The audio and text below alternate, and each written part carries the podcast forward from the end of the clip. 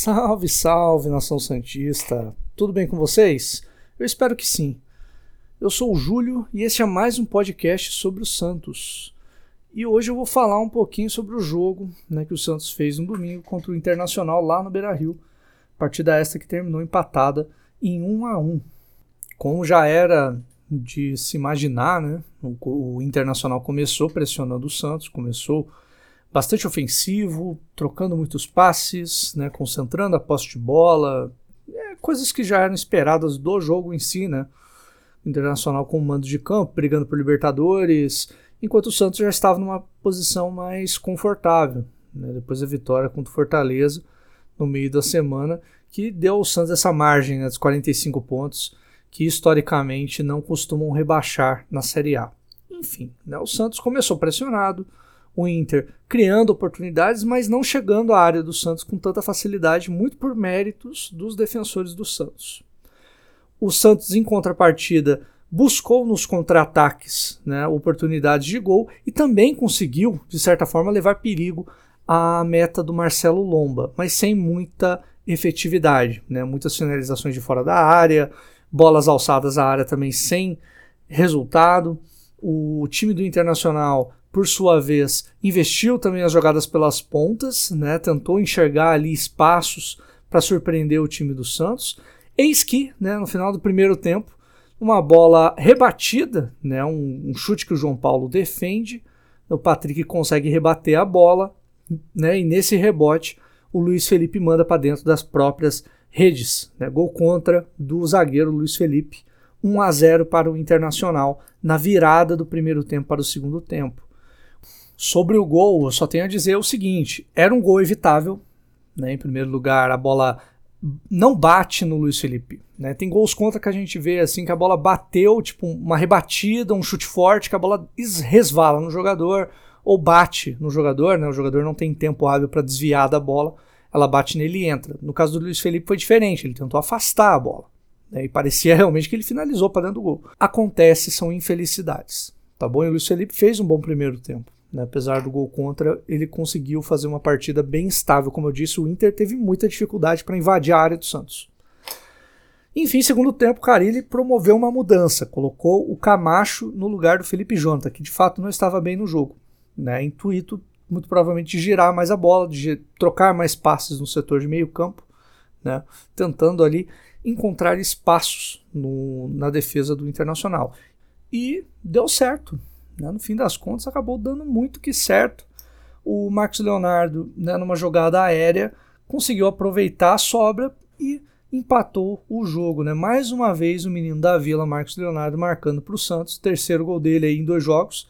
Jogador importantíssimo para o Santos, camisa é o nosso camisa 9 na temporada seguinte, tá? É, eu, como Santista, eu já não considero Batistão né, um centroavante de ofício. É, e depois das atuações dele, antes da lesão, eu já constato que ele não é um jogador para o Santos na próxima temporada. O Santos tem que se preocupar com os meninos e tem que colocar esses meninos para jogar. Tá? Ah, vai ganhar título? Não sei. Tem que colocar os meninos para jogar e o Marcos Leonardo é um exemplo disso. O Marcos Leonardo fez o gol de empate do Santos, né? Oportunista, bem posicionado. O centroavante não basta o centroavante ter habilidade técnica na finalização, ele tem que estar bem posicionado. Ele tem que ter visão, ele tem que ter posicionamento. Né? Não precisa ser um cara alto, não precisa ser um cara forte, não precisa ser um cara ágil. Ele tem que saber se posicionar. E o Marcos Leonardo fez isso, se posicionou muito bem e chutou de esquerda na saída do Marcelo Lomba, empatando a partida. O Marcos Leonardo estava tão bem no jogo que na sequência ele fez mais um gol, só que estava de fato impedido. Né? Ele hesitou na comemoração porque ele sabia que estava em posição irregular, né? não tinha muito o que fazer. E logo em seguida, né, o Santos começou a pressionar o Inter. Então começou a se ver de fato um Santos que a gente costumou ver na Vila Belmiro e não fora de casa. Né, o Santos fora de casa costuma dar muita dor de cabeça pra gente. É um time muito instável, é um time muito inseguro.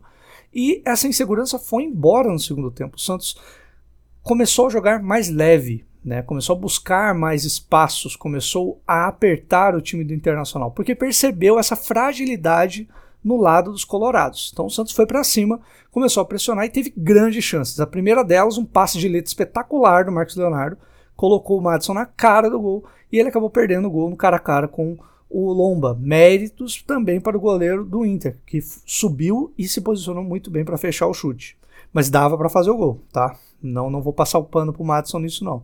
E também teve uma chance do Ângelo, né? Ele também teve uma boa chance, quase que a queima-roupa, também defendida pelo Marcelo Lomba. Outra bola muito bem enfiada, se eu não me engano, pelo Pirani. Pirani, acho que deu um dinamismo no meio-campo do Santos. E com a entrada do Camacho, deu para se perceber que ele teve mais liberdade para poder criar e para poder flutuar em campo. Isso é, seja na esquerda, seja na direita. E um ponto muito legal, o Pirani não errou passes na partida. Né? Se ele errou, errou um, errou dois passes, mas o aproveitamento de passes do Pirani foi excelente.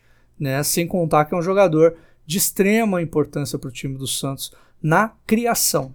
Ele também sabe marcar, ele voltou para apoiar na marcação. Depois eu vou falar um pouquinho né, sobre o individual aí de cada atleta, mas enfim, fez uma excelente partida e teve um papel importantíssimo nesse segundo tempo do Santos. Enfim, né, o tempo foi passando, o Santos continuou pressionando, tendo boas oportunidades, chegando com muito perigo. A torcida do Internacional ficou pé da vida com, com a atitude do time, né, de fato ficou bastante reativa. O Inter ainda teve uma boa chance com o Maurício, um chute na trave colocado, depois uma bela defesa do João Paulo, inclusive uma sequência, né, duas defesas em sequência do João Paulo né? Obviamente o time mandante, o time que está precisando vencer, né, para se manter ali na, na briga pela Libertadores, vai para cima e vai buscar jogo, isso é natural. Só que o Santos mostrou uma outra cara, o Carilli mostrou um outro Santos, um Santos que é possível se ver realmente como um time competitivo. Tá? O Santos entrou como um time competitivo no segundo tempo, especialmente contra o Inter. Apesar do primeiro tempo ter sido um pouco é, com o pé no chão, um time mais contido, é um time que buscou jogo também, que buscou na sua proposta, é, agrediu o time do Inter, na melhor das intenções. Né? O Santos fez, é, o Carilli, né, melhor dizendo, fez boas alterações que permitiram com que o Santos tivesse essa dinâmica e tivesse essa, essa facilidade de impor o seu jogo contra o Inter. O jogo terminou 1 a 1 né, apesar da, da boa pressão do Santos, e o resultado pro Santos é bom. É, eu não entendi muito bem o porquê que o pessoal da Premier tava falando, né? O PVC, o, o Luiz Carlos, falando que o Santos, para o Santos o resultado foi péssimo, né? Na briga pela Libertadores. É, por um lado eu me sinto aliviado, porque a gente já percebe, né? Eu, eu como torcedor, já tenho que fazer essa obrigação de perceber, eu nunca dependi da mídia para nada. Mas quando uma pessoa chega em você e fala, não, não, o Santos tá brigando por Libertadores, você fica muito mais aliviado, né? Você, porra, brigamos aí pelo contra o rebaixamento a temporada inteira e agora estamos brigando para Libertadores. O Campeonato Brasileiro é uma maluquice, né? Enfim. O para o Santos eu achei um bom resultado, a gente chega agora a 46 pontos. Se 45 já era uma margem de segurança, 46 eu acho que é uma margem ainda maior, né? visto que a gente vai pegar o Flamengo no Maracanã, que é um jogo muito difícil para o Santos. E para o Inter um péssimo resultado. Tá? Péssimo resultado, o Inter está numa sequência muito ruim. E a torcida, obviamente, ficou insatisfeita, é, deixou o estádio mais cedo. E é aquilo que eu sempre digo, né? A torcida do Santos dando um exemplo que a gente tem que se pegar nisso, né? A imprensa nunca vai falar disso. Né? A imprensa sempre vai falar do Santos nas polêmicas. Quando rola uma polêmica, o caso do Bruninho, que eu acho que tem que ser noticiado sim, a, a mídia dá o devido valor, dá a devida importância quando rola um Robinho, né, que eu também acho válido falar, eu acho errada a contratação do Robinho, em vista tudo que aconteceu, ou qualquer polêmica, crise no Santos, eles falam do Santos. Mas quando o Santos está bem, quando tem a torcida apoiando, batendo palma, quando o time, mesmo quando o time perde num clássico, todo mundo cala a boca, né? A imprensa cala a boca pro Santos, né? E não fala mais nada. Enfim. Críticas à parte aí, imprensa, eu vou falar sobre as atuações individuais, tá? dos jogadores, vou dar uma notinha também. É divertido dar notinha para os jogadores, né? Começar aqui pelo João Paulo, obviamente. Goleiro, mais uma vez, uma boa partida, fez boas defesas, assegurou esse empate no segundo tempo, fez uma sequência importante ali de duas defesas, pegou também algumas bolas difíceis no primeiro tempo e, novamente, muito bem na bola aérea, tá? Saindo muito bem. Nota 7. O Danilo Boza, ele foi consistente, ele fez bons lançamentos, ele soube cobrir né, o setor esquerdo defensivo do Santos. Então, diferente de partidas anteriores, que ele foi muito mal nesses quesitos, ele conseguiu corrigir e conseguiu ir muito bem. Nota 6,5 para ele. O Luiz Felipe, eu vou dar uma nota 6, né? Vou tirar meio ponto aí, porque ele fez o gol contra. Poderia tirar muito mais. Mas seria injusto com o Luiz Felipe pela partida que ele fez. Porque foi uma partida muito segura. E outra, ele não sentiu o gol contra. Tá? O gol contra poderia trazer um impacto psicológico, algo que afetaria ele no decorrer do jogo. Isso não afetou. Ele fez uma partida muito segura. Bola aérea, eu acho que o Luiz Felipe foi um grande responsável pela correção da bola aérea do Santos defensivamente. Acho que o Carilli fez um trabalho muito legal com ele. E o Santos, a incidência de bolas aéreas, do perigo nas bolas aéreas, é bem menor com o Luiz Felipe jogando centralizado. Então eu acho que ele foi muito bem nesse quesito. Nota 6 para ele então. E o Kaique, melhor do setor defensivo, mais uma vez, impecável. Né? Ele está cada vez mais seguro, cada vez mais consistente no seu jogo. Né? Um cara que sabe quebrar linha, um cara que sabe sair armando. É um, é, é um zagueiro diferenciado, como eu sempre digo. É, na bola aérea, muito bem, afastando muitas bolas. Na bola no chão, erra um passe ali a colar, mas eu acho que é da inexperiência. Tem que dar tempo, né? tem que apoiar a, o desenvolvimento desse atleta. Nota 7 para o Kaique. Vamos agora para o meio-campo, tá? Vamos lá. Felipe Jonathan, muito mal da partida, tá? Fora de ritmo, muito aquém do Felipe Jonathan que a gente está vendo nas últimas atuações que ele tem feito no meio-campo. Nota 5,5. Madison, mesma coisa, muito mal, tanto ofensivamente quanto defensivamente. A chance que ele teve de se re, é, restabelecer na partida, não sei se esse é o melhor termo, foi na hora que ele teve uma bola cara a cara com o Lomba num passe de letra extraordinário do Marcos Leonardo. Ele acabou desperdiçando, chutou em cima do Lomba. Nota 5 para o Madison. O Lucas Braga também ficou muito abaixo, tá? Das atuações anteriores dele. Porém, foi um cara que se movimentou, que buscou, foi aguerrido. Então vou dar nota 6 para o Lucas Braga. Agora, fechando o meio-campo, o Zanocelo.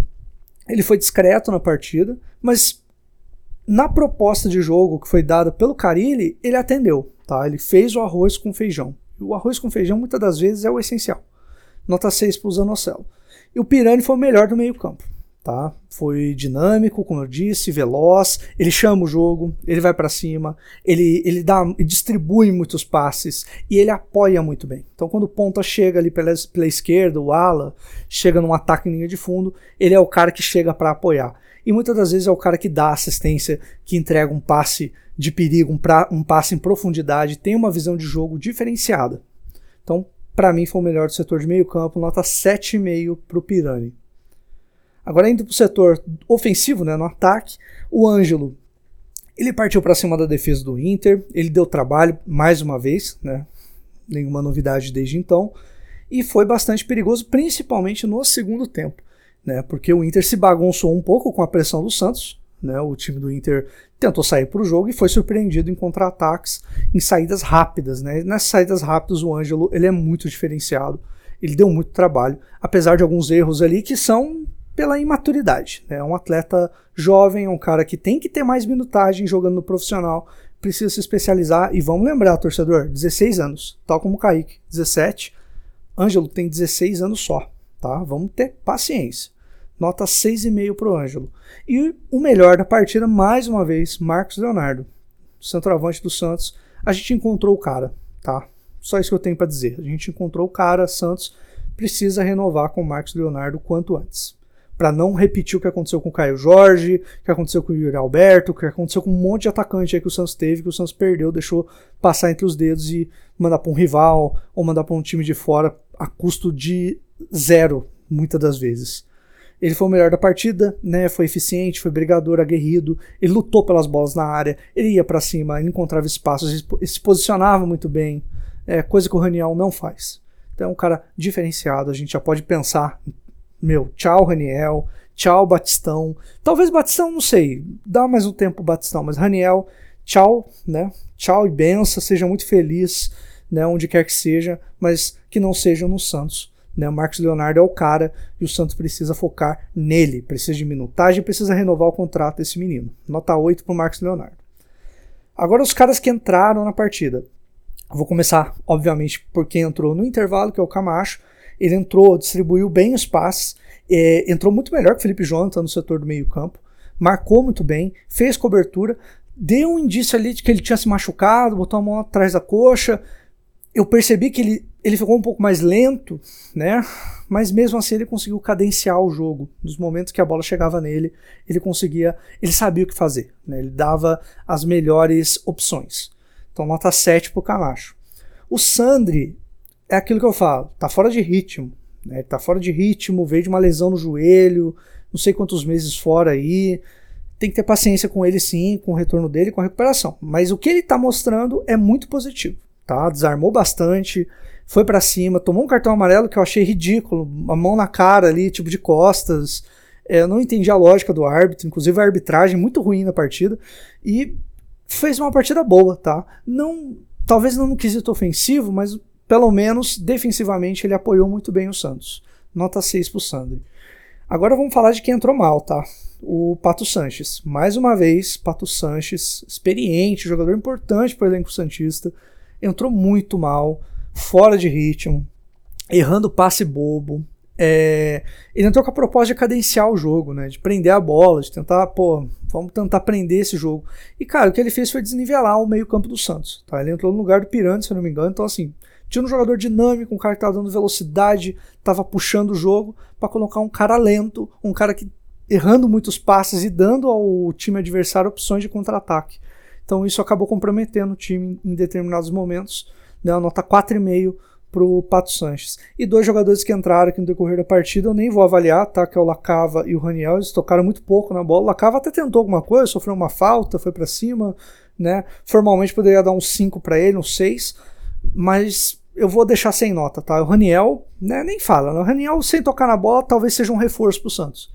Muitas das vezes. Eu fiquei preocupadíssimo quando ele entrou no lugar do Marcos Leonardo. Falei, meu Deus, Carilho, o que você tá fazendo? Enfim, entrou, não comprometeu, mas também não tocou na bola, não, não participou dos lances, então não vou avaliar. E por fim, o Carilli, né, ele soube mexer no time, intervalo, tirou o Felipe Jonathan, colocou o Camacho, isso mudou o time, mudou a característica da equipe, ele soube mexer no time. Tá, deixou o time mais dinâmico, a saída de bola mais rápida e deu confiança para o time partir para cima do Inter, porque viu que o Inter não era tudo isso. Né? O Inter no Brasil costuma ser um time chato. E se viu ali um Inter covarde, um Inter que estava é, um pouco acuado em muitos momentos. Né? Então ele soube trabalhar em cima disso. Então vou dar uma nota 7,5 pro Carilli por conta dessa partida. Num todo o Santos foi bem, tá? Próximo jogo do Santos é contra o Flamengo. É um jogo assim. Se o Santos entrar com a mentalidade que entrou no segundo tempo, tem chance. Tem chance de empatar, tem chance de até vencer, quem sabe. Né? A gente já viu o Flamengo perder para alguns times aí que você falava, não, esse time não vai ganhar do Flamengo, né? E o Santos tem chance, até depois da Libertadores aí, eu não sei como que vai estar tá a cabeça dos jogadores do Flamengo, né, como que vai estar tá o psicológico deles. O Santos tem essa essa oportunidade. No mais, uma derrota é completamente compreensível. Porque a gente está falando de um time que meteu 4 a 0 no Santos no, Marac no na Vila Belmiro, perdão, que ganhou de todos os paulistas, incluindo do Palmeiras, né, que venceu eles no, na Libertadores, e venceu fora de casa, né, atropelou o São Paulo, atropelou o Santos, é, venceu com autoridade o Corinthians na, na arena do Corinthians, venceu o Palmeiras na arena do Palmeiras, então assim, é um time muito forte, é um time muito diferenciado. Só que o Santos, jogando o futebol que jogou no segundo tempo, nos dá esperanças, tá bom? E por fim, a rodada contra o Curitiba. Contra o Curitiba, ó, já tô botando o Curitiba na Série A, né? Já tá garantido, mas é o Cuiabá que a gente vai enfrentar. Cuiabá pode estar brigando contra o rebaixamento nessa última rodada, então talvez eles venham com o time titular. E não é a hora do Santos é, desacelerar. Eu acho que tem que entrar com essa mentalidade, tem que entrar com essa molecada. Essa molecada resolve, tá? A base resolve, a base salva o Santos, como sempre. Então, Carilli, fica essa dica, né? Que ele não vai me ouvir, obviamente, que eu não sou ninguém. O que, meu, coloque a molecada. Coloque a molecada. Marcos Leonardo tem que ser titular.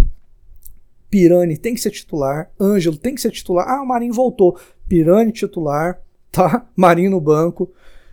Que seja, sabe? Talvez para um jogo grande contra o Flamengo botar o Marinho. Talvez, mas eh, tem que ser o Marinho 100%.